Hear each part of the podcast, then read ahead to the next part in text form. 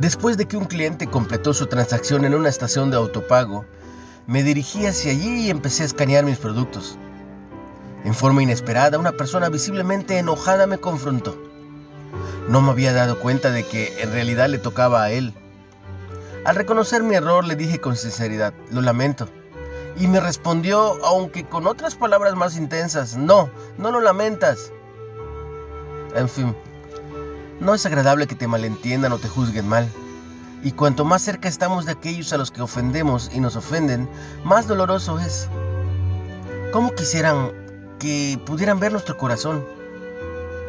La instantánea del profeta en Isaías 11.1 es la de un gobernante designado por Dios con sabiduría para un juicio perfecto.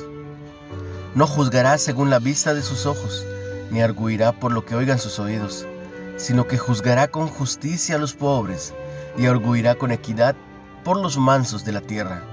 Esto se cumplió en la vida y el ministerio de Jesús.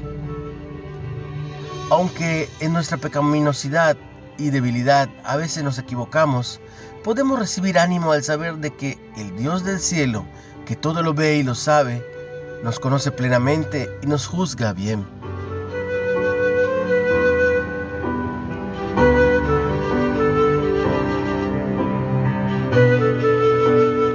Una reflexión de Arthur Jackson.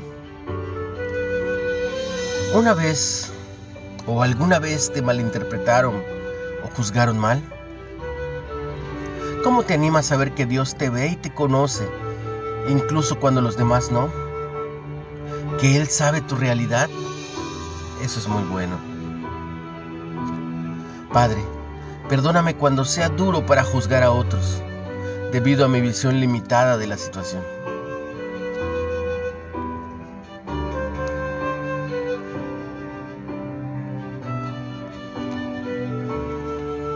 No olvides compartir el mensaje. Piensa bien antes de juzgar. Aprende a pedir disculpas, pero más importante, aprende a perdonar.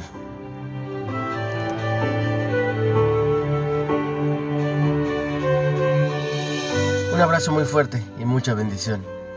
En el nombre de Jesús.